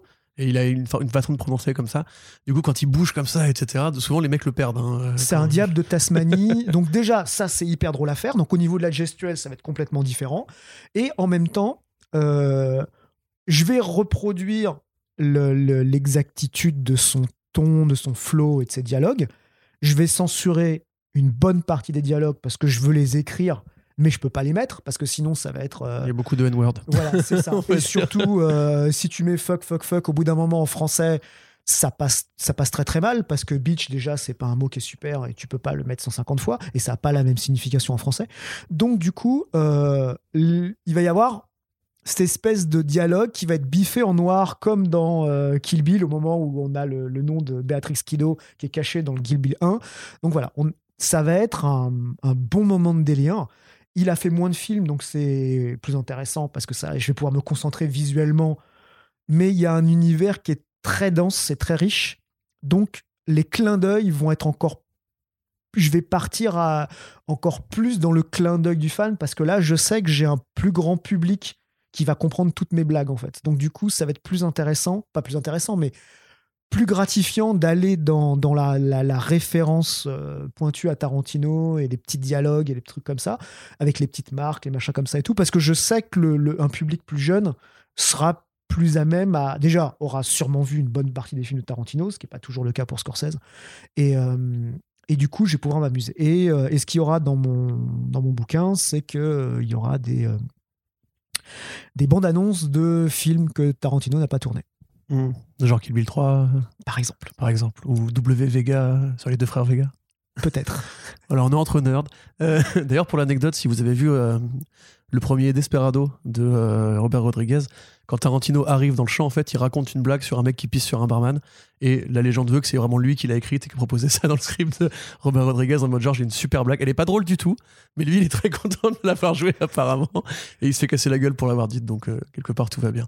Tu pars sur la même longueur du coup pour le. Non, non, il va être euh, un petit peu plus court. Normalement, on sera autour de 200 pages parce qu'il y a, y, a, y a moins de, moins de, de, bouquins et, et, je peux pas non plus. Euh, ça, ça, a été quand même. Euh, j'ai adoré chaque seconde, mais c'était quand même très très dur à produire. Je l'ai produit sur euh, moins d'un an, quelque chose comme ça. Donc c'est dingue quand même parce que c'est, enfin, pour beaucoup d'artistes, 380 pages en, en un an, c'est déjà c'est déjà de la science-fiction. Ouais. On savait depuis le précédent podcast que tu nous l'avais dit hein, que tu travailles vite. Ouais. Euh, mais mm. effectivement, là, on est quand même sur une cadence d'idées de... visuelles, etc. Mais parce que j'ai une j'ai mis au point ma, technique graphique, ma technique visuelle pour faire les bouquins. J'ai mis au point une machine qui dessine. non, je dors. Alors c'est pomme majuscule fait la page tout seul. Et, euh, et du coup, je, je, je, je, dors 23 heures comme un chat tous les jours. non, non, je dors très très peu et euh, je réfléchis à mes bouquins tout le temps. Euh, et, je travaille en numérique, donc du coup, j'ai un, fonctionnement qui est bien fluide en fait pour pouvoir. Je prépare tous mes éléments, je fais tous mes trucs et tout, et du coup, euh, et du coup, ça marche bien. J'ai une bonne cadence et euh, j'ai la confiance de l'éditeur, ce qui est primordial parce que si tu commences à faire des pages et que tu as peur de montrer tes tes pages à la maîtresse et que tu dois refaire les pages parce que non j'ai pas ça. L'éditeur il me fait grave confiance il est très content de ce que je ce que je lui offre et euh, s'il me disait quelque chose j'aurais été dans on aurait discuté. Mais c'est pas le cas. Pour l'instant je, je, passe mon bouquin et, euh, et ils sont très contents et moi aussi bah, justement, par rapport au travail d'édition, on peut parler de la femme un peu quand même, qui est super jolie. On a, donc, comme tu l'as bien décrit, le, visage de Scorsese qui sépare son quartier et son église, et en dessous le Martin Scorsese avec la police de Main Street, mmh. euh, présenté justement, oui, je suis fan, pour présenter justement euh, comme à, l'époque des, films classiques d'Hollywood, enfin du nouvel Hollywood, comme pour Apocalypse Now ou comme pour euh, la, dernière, la dernière tentation du Christ, pardon, la séparation entre le blanc en bas et l'affiche au-dessus. Euh, et avec justement toute cette petite police d'écriture euh, comme entre guillemets les crédits sur les sur les posters quoi. voilà il est rated R aussi, apparemment. Oui, bah, c'est obligé parce que euh, déjà, c'est une façon. Je voulais pas vraiment mettre pour lecteur euh, averti. J'aurais dû le mettre. Ils l'ont mis à la, derrière Big Black et c'était une très bonne idée. Et je pense que sur certains bouquins, je, je, je, me ferais violence et je le mettrais pour vraiment expliquer. Parce que de temps en temps, quand je suis en dédicace, je vois des parents qui me demandent et ça, c'est à partir de quel âge et tout. Et, et du coup, c'est les films de Scorsese sont tous minimum interdits au moins de 13 ans. Et mm, j'ai fait un bouquin qui n'est pas censé être lu par des gosses. Enfin, euh, ah oui, non, oui, probablement donc, pas. Donc voilà. T'as mis aussi euh, Music by the Rolling Stones. Alors, j'ai pas cherché, mais pour Big Black, il y avait une playlist. Euh, Alors pour Big Black, c'était pas une playlist en fait, c'est euh, on il y, a eu de la production originale en fait. On a travaillé avec un, musicien qui s'appelle Alex Tichen et euh, c'est une bande originale c'est la, de la, BD. C'est voilà, c'est la bande originale de la BD. La musique fait hyper 70 parce qu'il a voulu un truc qui ressemble un peu à Parliament et des choses comme ça. Mais donc le, moi la première fois où, où j'ai écouté la musique, j'étais juste halluciné. Je crois que c'était un vrai morceau années 70 et moi j'écoute quasiment que ça comme musique, donc j'étais hyper quand il m'a dit que ça allait faire un peu 70, j'ai fait OK, vas-y. Quand j'ai écouté, j'ai fait c'était malade, les gars. C'est trop bien. Vite, faut qu'on fasse une bande-annonce là-dessus. Et, euh, donc, on, a un, QR code dans le bouquin pour, aller sur Bandcamp, sur lequel on peut télécharger les musiques. Euh, c'est du euh, payer ce que vous voulez. Et, en même temps, il y, a y a deux morceaux, un morceau instrumental, et il y a le, qu'on appelle ça, le design de l'album avec un espèce de, gigantesque poster euh, qui est à télécharger. Euh, voilà. Ok, mais du coup, là, pour revenir à ma question, tu comptais faire une, une, une playlist des Rolling Stones pour accompagner J'aurais voulu, mais là, c'était un... j'avais plus le temps du tout. Je, je voulais faire un, une playlist Spotify ou un truc comme ça, mais je suis très nul en technique, donc j'ai pas eu le temps de m'y mettre. Mais, euh, mais j'aurais voulu ouais, faire un petit truc. Mais j'ai aussi rendu compte que quand tu tapes sur YouTube et tu fais musique Scorsese, ils sont tous là. Donc oui. Voilà. Effectivement. Donc, je, voilà, il a déjà fait. Il quand, quand j'ai vu ça, il y a, euh, quand j'ai tapé musique Scorsese euh, YouTube, je sais pas, il y en a 200. Donc, après, c'est pas super euh, marrant toujours d'écouter sur YouTube, mais, mais au moins, si on cherche quelque chose, il tout existe. Donc, voilà. J'ai pas pu m'y mettre vraiment. Voilà, et donc après, sur le quatrième de couvre, on a aussi une sorte de pochette de DVD, du coup. C'est ça.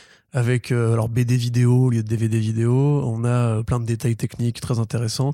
Et le fait que si on regarde Taxi Driver plus de dix fois et qu'on tombe pas amoureux de Jodie Foster, l'éditeur ou l'auteur décline toute responsabilité. Sauf si vous voulez tirer sur le président Reagan. Exactement. Du coup, pourquoi cette, euh, cette superbe euh, fab, du coup, j'ai envie de dire Alors, Alors ah ça rend super cool de, parce que tu fais un bouquin sur le cinéma. Euh, techniquement, c'est pour un film, effectivement, c'est le, DVD ou le Blu-ray. Donc, tu, joues le jeu jusqu'au bout, en fait, pour inscrire le cinéma de la même façon que euh, ton ouverture, c'est un plan séquence, il y a un générique comme dans un film, ta fin aussi. Enfin voilà, mm. c'est c'est vraiment euh, ah ben moi, je inclure ce médium-là dans le papier. C'est ça, je veux utiliser jusque sur la quatrième de tous les éléments graphiques du cinéma, tout ce qui peut être le plus drôle possible. Et c'est quelque chose que j'avais déjà fait en fait. La, la quatrième de couve euh, en DVD, c'est ce que j'avais fait sur un des bouquins marrants que j'avais fait en 2011 qui s'appelait Devenir un vrai mal et euh, dont on a parlé euh, off tout à l'heure. Et, et, du coup, j'avais ça déjà en fait. J'avais une, une, quatrième de couve avec tout un tas de, de, de, langues, de machins comme ça et tout dans le même genre. Et je me suis dit, il faut absolument que j'utilise le même truc, mais je le fasse le plus sérieux possible et j'ai pas réussi à être sérieux jusqu'à la fin et j'ai fait une sorte de crédit un peu à la Tyler Durden euh, au début de Fight Club, où tu commences un peu sérieux et après tu pars en live. Et, euh, et voilà. Et je trouvais que c'était assez drôle. Euh, dès que je l'ai fait lire à, par à l'éditeur, il a trouvé ça super marrant tout de suite. Ils m'ont dit vas-y, laisse-le, il n'y a pas de problème, c'est bien. Et donc voilà. Donc le but est de, de le faire le plus sérieusement possible, mais de s'amuser. Donc c'est pour ça que quand il a été euh, question de faire euh, euh, le loup de Wall Street, le loup de Wall Street, le chapitre du loup sur le loup de Wall Street, le loup de Wall Street, c'est le film qui a le record du nombre de fuck dans un film de fiction. Il en a, je crois, 3, 564 ou 567, ça dépend des sources. 69. 69. Selon le bouquin. Voilà. Et du coup, ce que moi j'ai fait, c'est que je me suis dit, ben, je vais faire la même chose. Je vais claquer le record de fuck sur une double page. Et j'en ai mis 400. Bah, du coup, c'est pas 569, je comprends pas. Non, parce que j'ai pas réussi à en mettre plus. Mais déjà, 400, quand je les ai comptés, j'étais content. J'en ai mis le maximum sans les compter. J'ai fait tout ce que je pouvais et tout. Il y en a en blanc, il y en a en noir. C'est pour ça qu'il y en a 400. Et du coup, quand j'ai fini de les compter, je les ai tous numérotés un par un sur un fichier. si un jour le Guinness Book veut vérifier le record, tout, ils sont tous là. Et je me dis, waouh, 400 en plus, c'était pile 400 00. Et je dis, ok, donc voilà. Donc, euh, c'est aussi une façon de s'amuser. C'est-à-dire que techniquement, si un jour il y a des traductions de ce bouquin, s'ils ont envie de virer la double page, ce sera dommage, mais je vais pas en mourir. Si elle reste, ça va me faire rire jusqu'à la fin des temps. Et je pense que ça fait rire Scorsese de, de voir euh, Jonah Hill raconter tout un tas de conneries dans son film. je et, pense aussi. Euh, et, nous aussi, fortement. Là aussi, il y a eu beaucoup d'impro, à mon avis. Et, c'est ça. de toute façon, comme je disais dans le bouquin, ils ont voulu faire un truc qui était assez euh, premier degré. Et dès qu'ils ont commencé à tourner les scènes avec, les scènes avec Jonah Hill, ils se sont rendus compte que c'était à mourir de rire. Ils se sont dit, en fait, c'est une comédie noire. Et ils ont demandé à Terence Winter de réécrire le script pour se dire, voilà, je vous on, va, on va mettre les curseurs au maximum. Et Terrence a dit attends, attends, moi aussi je réécris le script parce que c'est trop marrant. Et, ils ont été au maximum de ce qu'ils voulaient faire, sachant que Scorsese leur a dit moi je veux faire un Caligula moderne. Enfin, c'est comme ça que, que, que Léo, euh, Leonardo DiCaprio l'a vendu à Scorsese. Et Scorsese a fait ok, alors on va commencer par faire une, une projection de Caligula à toute l'équipe pour qu'on parle bien tous de la même chose. Et ensuite, on va pouvoir commencer à travailler. Et c'est ce qu'ils ont fait. Ils ont fait un film qui est gigantesque. Et Scorsese avait 72 ans quand il l'a fait, donc c'est juste hallucinant. Il y a des jeunes qui n'ont pas la pêche qu'il a pour faire des films comme Le Loup de Wall Street euh, à 29 ans, quoi. Donc euh, voilà. Ok. Et tu parlais de traduction anglaise. Alors on a vu que Big Black avait euh, été sélectionné aux Eisner Awards aux États-Unis. Ouais. donc tu existes là-bas déjà. Euh, Martin Scorsese, c'est un réalisateur américain, probablement qui a un, plus gros marché, j'imagine, de cinéphiles américains pour Martin mm. Scorsese. Oui. Euh, y a-t-il des plans de ce côté-là? On est en train d'y travailler. Je n'ai pas plus de news que ça, euh, mais il y a eu un, un, nombre d'intérêts pour les États-Unis, mais aussi d'autres pays qui étaient intéressants. Maintenant, je tant que c'est pas euh, tant que l'encre est pas euh, sèche du contrat, je peux pas un peut pas en parler et deux faut euh, faut pas. Mais mais il y a, y a des intérêts qui sont qui sont très très qui sont évidents. Ouais, évident. Et après, faut voir comment ça se concrétise. on n'est on est jamais à l'abri de surprises, positives comme négatives. Et donc maintenant, je, je suis patient. On a attendu euh, quand même un, petit moment pour avoir la, traduction, par exemple, de Miss Davis, l'adaptation sur Angela Davis. On se demandait qui allait la faire. Finalement, c'est Fantagraphics qui l'a fait. On s'était dit, waouh, ça valait le coup d'attendre. Donc euh, voilà. maintenant, je sais que je suis dans une maison d'édition qui, fait exactement ce qu'il faut, qui pousse le, travail, qui le, qui le protège et qui fait ce qu'il faut. Donc du coup, moi, j'ai je, suis, je fais vraiment mon boulot à fond et, euh, et je sais que derrière, y a, ça va être reçu et, et, le, bâton va passer correctement. Quoi. Donc c'est l'avantage de, de, de, rester dans, dans, la même maison et, euh, mmh. d'être accueilli chaleureusement. Euh. Mais si tant est qu'il était édité en VO, ou quand il sera édité en VO, est-ce que toi, tu n'aurais pas le fantasme de, de lui envoyer? Tu vois? Pour voir un peu ce qu'il en pense. Si, si, si, si, bien sûr. Ce serait très, très, très gratifiant de. Euh... Il intimidant aussi un peu, non? Ah, je pense que si je devais lui écrire une lettre, euh, ça me prendrait plusieurs jours. Hmm. Parce que euh, ce serait très long et ça prendrait plusieurs jours. Tu lui parlerais des, pizzas de Maman Améziane Je parlerai de plein de choses et, j'essaierai de, de, de, de, faire ce qu'il faut pour qu'il pour qu'il s'ennuie pas et en même temps de lui dire que euh, j'ai fait le boulot et, euh, et, que je suis vraiment fan de ce qu'il fait et que, euh, et que j'ai envie de continuer à faire des bouquins sur le cinéma et que ce n'était pas juste une, une lubie du moment. ça va vraiment m'occuper les prochaines années pendant aussi longtemps que possible. quoi. Hmm.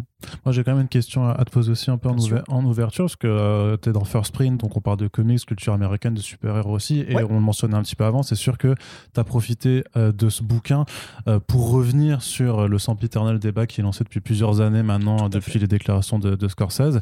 donc toi, tu reprends ce qu'il dit dedans, mais j'avais envie de, de, poser la question, que pense Amézian de ces déclarations sur les films de super-héros de Monsieur Scorsese? Alors, je pense vraiment sans surprise euh, la même chose que Martin Scorsese, c'est-à-dire que euh, je pense que on va parler des films Marvel, je pense que tous les films Marvel sont ce qu'on va faire de mieux au niveau de l'entertainment, au niveau de la, du divertissement. C'est des séries B, donc euh, la science-fiction, des choses comme ça et tout, et c'est le top niveau, c'est Star Wars. C'est le niveau qui est excellent. Star Wars n'est pas mieux que Raging Bull. Star Wars n'est pas mieux que, euh, que Le Parrain. Le Parrain, c'est un film, tu peux le mettre à côté d'un film de Fellini, tu peux le mettre à côté de 8 et demi, tu peux mettre Taxi Driver à côté d'un film de Fellini. Tu peux mettre les films de Scorsese, certains films de Scorsese, à côté de, tu peux mettre Raging Bull à partir à, côté de n'importe quel film de Orson Welles et il reste dans la liste. Parce que la qualité du film fait que. C'est quoi la différence entre un film qui va être du divertissement et un film qui va être du grand cinéma, entre la série B et la série A, on va dire? C'est que quand tu mates un film de, de grand cinéma, tu ne sais pas ce qui peut arriver ton personnage principal peut claquer à n'importe quel moment. Comme dans la vie. Il peut arriver des choses qui sont inconnues, surprenantes, irréalisables. Euh, ce qui n'arrivera pas dans un Marvel. Tu sais que Wolverine va gagner à la fin. Tu sais que Wolverine peut se prendre une bombe atomique sur la gueule et qu'il va survivre parce que euh, pourquoi? Parce que son pouvoir il est formidable. Son pouvoir c'est qu'il vaut des milliards. En fait, il vaut des millions, Wolverine. C'est ça, sa valeur. C'est, c'est quoi le super pouvoir de Bruce Wayne? Il est riche. Et il est riche pour DC. Donc jamais ils pourront tuer Batman suffisamment longtemps pour. Et si tu Bruce Wayne, ils vont prendre quelqu'un d'autre, ils vont le mettre dans le costume et on aura Batman encore. Euh, il va être de n'importe quelle couleur et de n'importe quelle race. Mais à aucun moment, tu as peur pour, pour Bruce Wayne. Quand tu mates un film de Tarantino, quand tu mates Kill Bill, jusqu'à la fin, j'avais les ongles dans la coudoir pour me dire, elle peut y passer. Kill Bill, euh, le Bill à la fin de Kill Bill pouvait très bien tuer Béatrice Kiddo et, qui, Bill pouvait se retourner vers la caméra et nous regarder et faire Eh ben non, aujourd'hui on n'a pas killé Bill. Tu vois, il pouvait faire ça. Tarantino peut se permettre tout ça. Mais justement, à partir du moment où tu es dans le film, tu sais pas exactement comment ça va finir, tu n'as aucune vision de ça, tu peux te permettre des choses. Quand, quelque, quand tu mates un Star Wars, quand tu mates un Marvel, tu sais plus ou moins comment ça va finir. Et si Gamora, elle est morte, elle n'est pas morte pour de vrai, blablabla. Je suis désolé, c'est formidable. J'ai adoré euh, Endgame, j'ai adoré euh, Infinity War. Je suis allé avec mes gosses, c'était super. On était. T'avais quand même un petit cliffhanger sur Infinity War qui changeait du euh, justement Bien de sûr, cette mais Il y a un truc qui il y a un film qui s'est appelé l'Empire contre-attaque et il y a rien qui pourra nous, nous, claquer plus. Moi, je l'ai vu quelques années après sa sortie parce que j'étais un peu jeune et que ma mère voulait pas qu'on aille voir l'Empire contre-attaque. Mais euh, mais il y a rien qui va te traumatiser plus quand t'es gamin, à l'époque en tout cas, que l'Empire contre-attaque. Parce que quand tu mates l'Empire contre-attaque, le film sort en 81, le Retour du Jedi il sort trois ans plus tard. Pendant trois ans, t'es un gamin, t'es dans ta chambre et tu te dis l'Empire a gagné. Il est où Han Solo? Il y a une suite après? Qu'est-ce qui se passe? Et Luke il a perdu sa main. Et merde. Et pendant trois ans, t'es en boucle comme ça tout le monde en parle, machin. Pourquoi on a une génération spontanée qui était fan de Star Wars hardcore? C'est parce que nous, il y avait des années entre chaque film. Hmm. Et dès qu'il y avait un film qui se passait mal, tu avais trois ans pour, pour te faire ton film dans ta tête. Et quand tu as un film qui arrive et qui et as les Ewoks et tout ça et tout, mais t'es au top de la joie quand t'es gamin, tu veux tout acheter. Après, tu vois, quand Thanos apparaît, on est en 2012 dans Avengers, euh, nous, on l'a fantasmé des années, l'arrivée de Thanos, le combat contre Thanos, etc. Et quand il arrive dans Infinity War, il arrive et il arrive bien, tu vois, et pareil, il gagne, entre guillemets, à la fin, tu vois.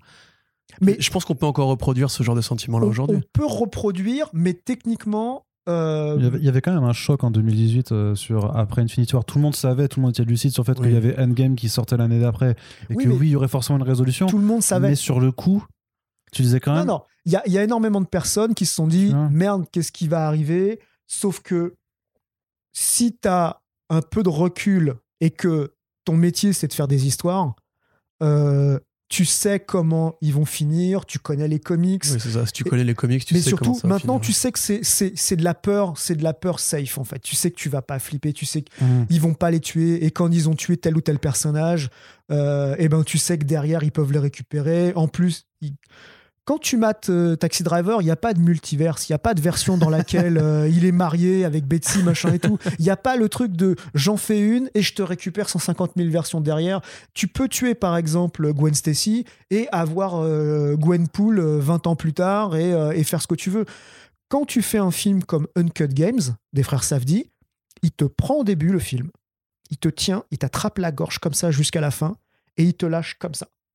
Et à la fin, tu es sur le cul, tu fermes Netflix.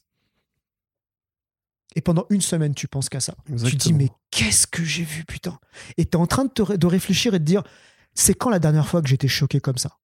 Et tu passes en revue tes films Marvel, tu fais non, non, non, non, non, non, non. Le dernier truc de Marvel qui m'a choqué, c'est la, la, vraie mort de Chadwick Boseman. De Chadwick, euh, Chadwick Boseman. Boseman, voilà. Ça, ça m'a choqué. Ouais, après, euh, c'est pas scénaristique. Voilà. Donc, du coup, il n'y a aucun film de Marvel qui, qui t'attrape comme ça et qui te tue. Et tu commences à essayer de remonter dans, ta, dans, dans, dans les films que tu as vus, dans ta filmographie. Et tu te dis, mais qu'est-ce que j'ai vu qui m'a attrapé comme Uncut Games? Et c'était mais hallucinant ce truc. Et, euh, et voilà, la différence, elle est là. La, différence, c'est qu'un mmh. film comme A Cut Games, c'est du grand cinéma, même si c'est cheap, même s'il y a plein de trucs qui sont faits comme ça à l'arrache. Et il y a des films qui sont à 3 millions de budget, à 60, 80 milliards de budget, mais tu pourras jamais avoir cette espèce de.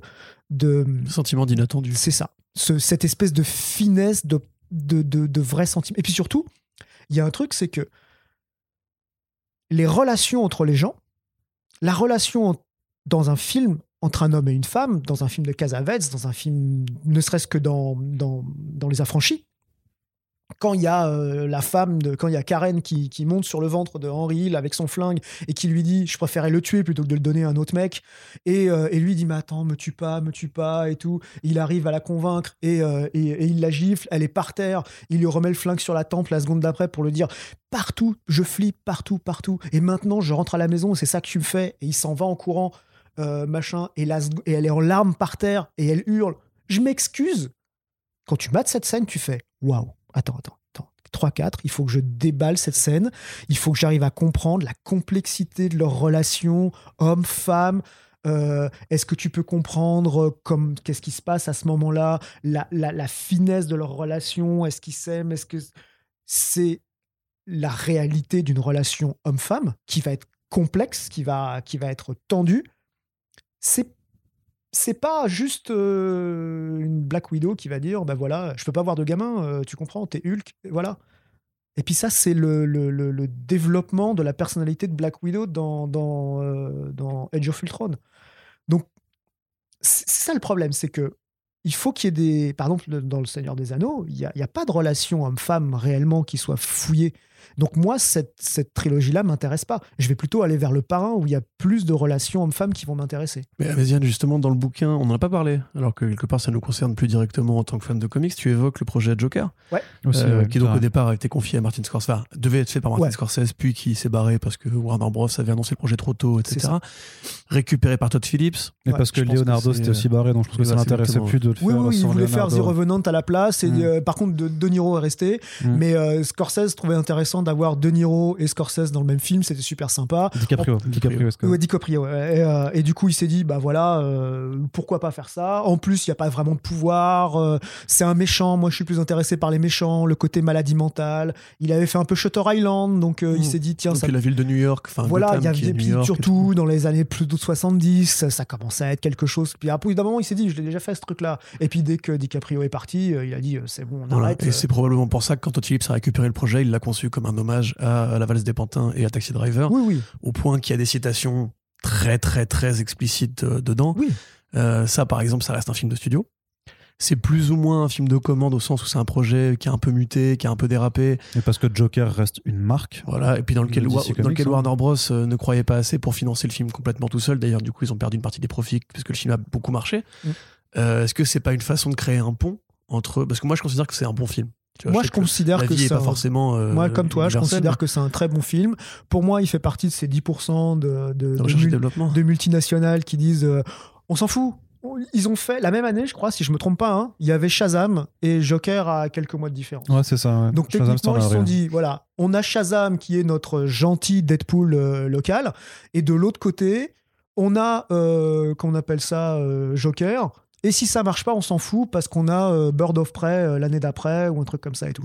Donc et au final, Joker a mieux marché que Birds of Prey et ça. Shazam Et, cumulé. et, euh, et du- donc du coup, ils, ils sont obligés de se chercher. De toute façon, ils se cherchent. hein. Je veux pas faire euh, Marvel d'ici, ça m'intéresse pas. Euh, il, faut- il y en a qui ont, qui ont fait des bons films. Le- les films de Nolan, c'est c'est ce qu'il y a de mieux en truc de super-héros. Parce qu'il a aussi vu la mythologie du super-héros qui est super intéressante, comme des, des dieux grecs en fait. Mm. Il faut les voir comme ça, il faut les voir comme des Hercules, comme des Zeus, comme des choses comme ça. C'est des archétypes de, héros mythologiques qu'on va transposer dans, le monde actuel. Et, euh, et c'est quand même des histoires d'humains. Et je trouve que par moment, dans certains films Marvel, c'est juste de la blague. Et il y a plus cette transposition de, euh, responsabilité et de drame qu'il peut y avoir dans les mythologies grecques, dans l'histoire de Thésée, dans les choses comme ça et tout.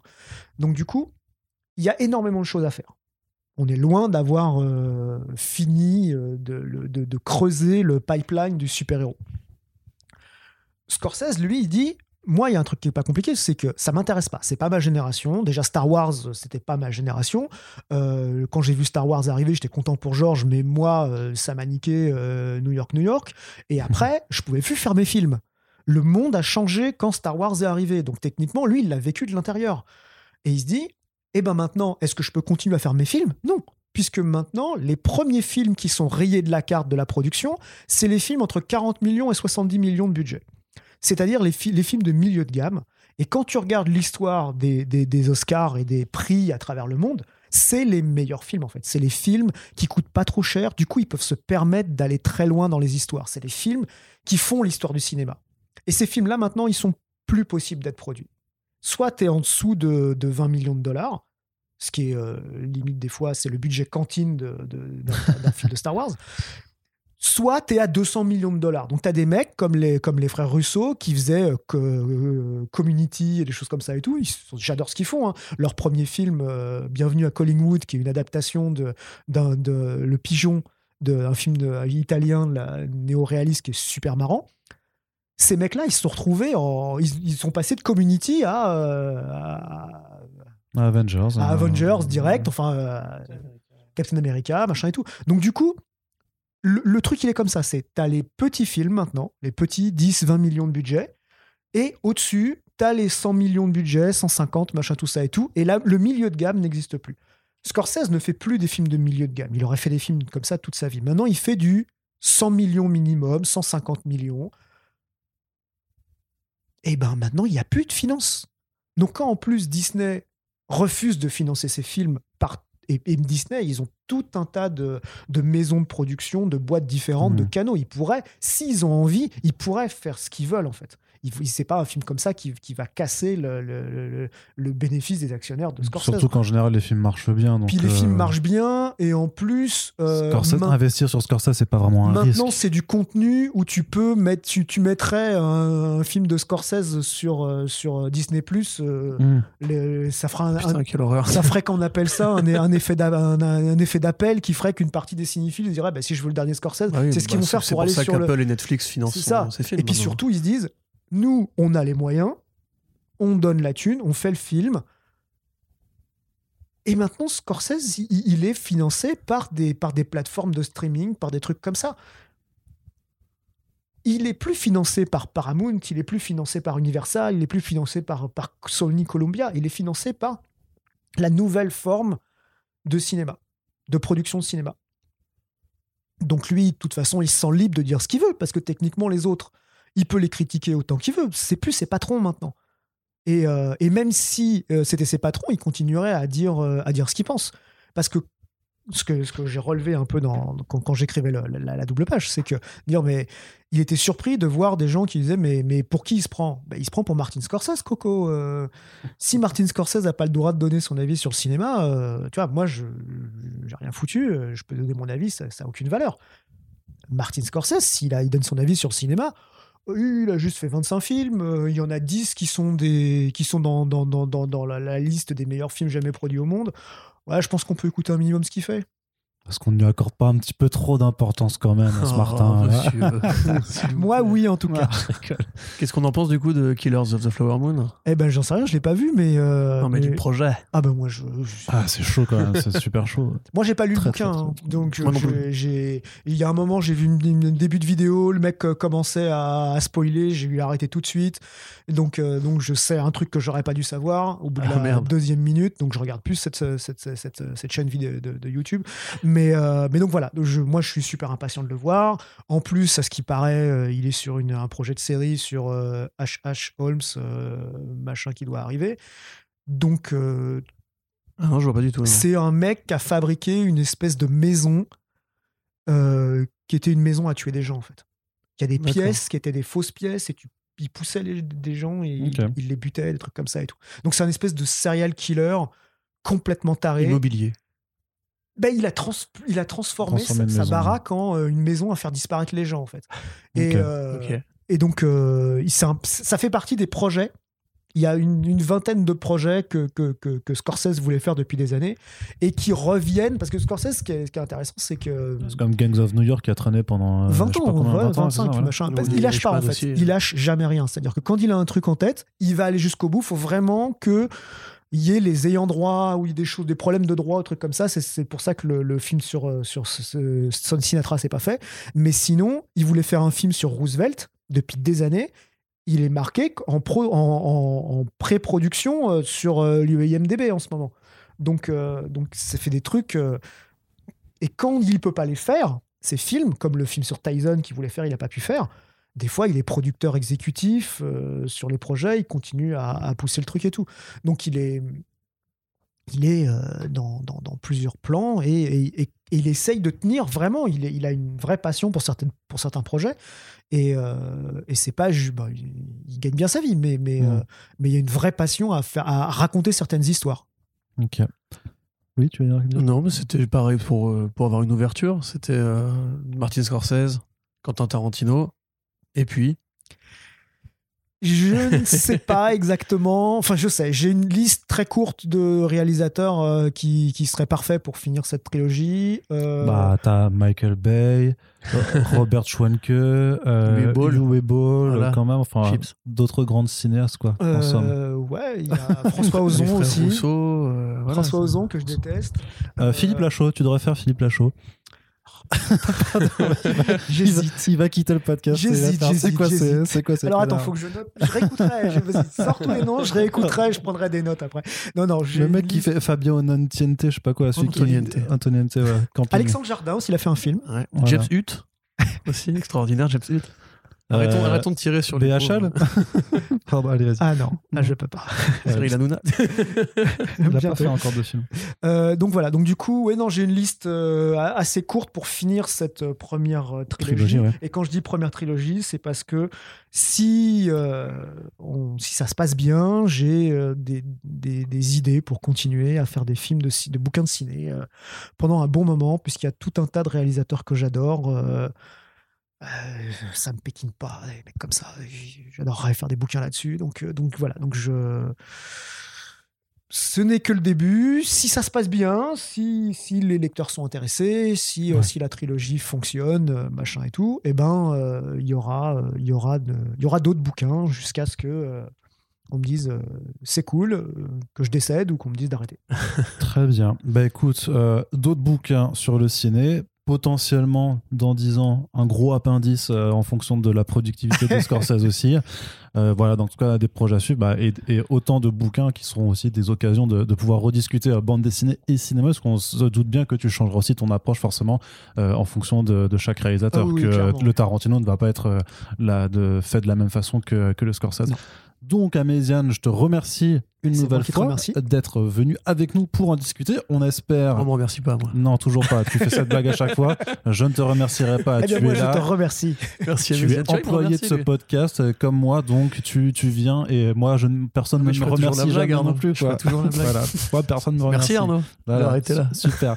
On vous rappelle donc que Martin Scorsese, le roman graphique, c'est disponible aux éditions du Rocher pour 22,90€. Vous avez dans le, la description du du podcast un lien si vous voulez le prendre, tout simplement en ligne. Mais sinon, allez simplement chez votre libraire, vous lui demandez le Scorsese de Amézian, j'espère qu'il l'aura. Et s'il ne l'a pas, eh bien vous lui direz c'est pas bien, tout simplement. Et on, on, vous rappelle simplement que voilà, pour faire découvrir ces BD, pour faire découvrir le travail d'Amézian, vous avez une seule chose à faire, c'est de partager ces podcasts au plus grand nombre. Parlez-en aussi autour de vous si vous les avez écoutés, notamment parce qu'on imagine qu'il y a encore plus de fans de cinéma et de Scorsese que juste de BD. Donc voilà, on peut mutualiser tous ces secteurs culturels pour euh, faire vivre ces œuvres. Et euh, je vous remercie de nous avoir écoutés et on vous dit à très bientôt pour le prochain podcast. Salut tout le monde. Salut. Salut.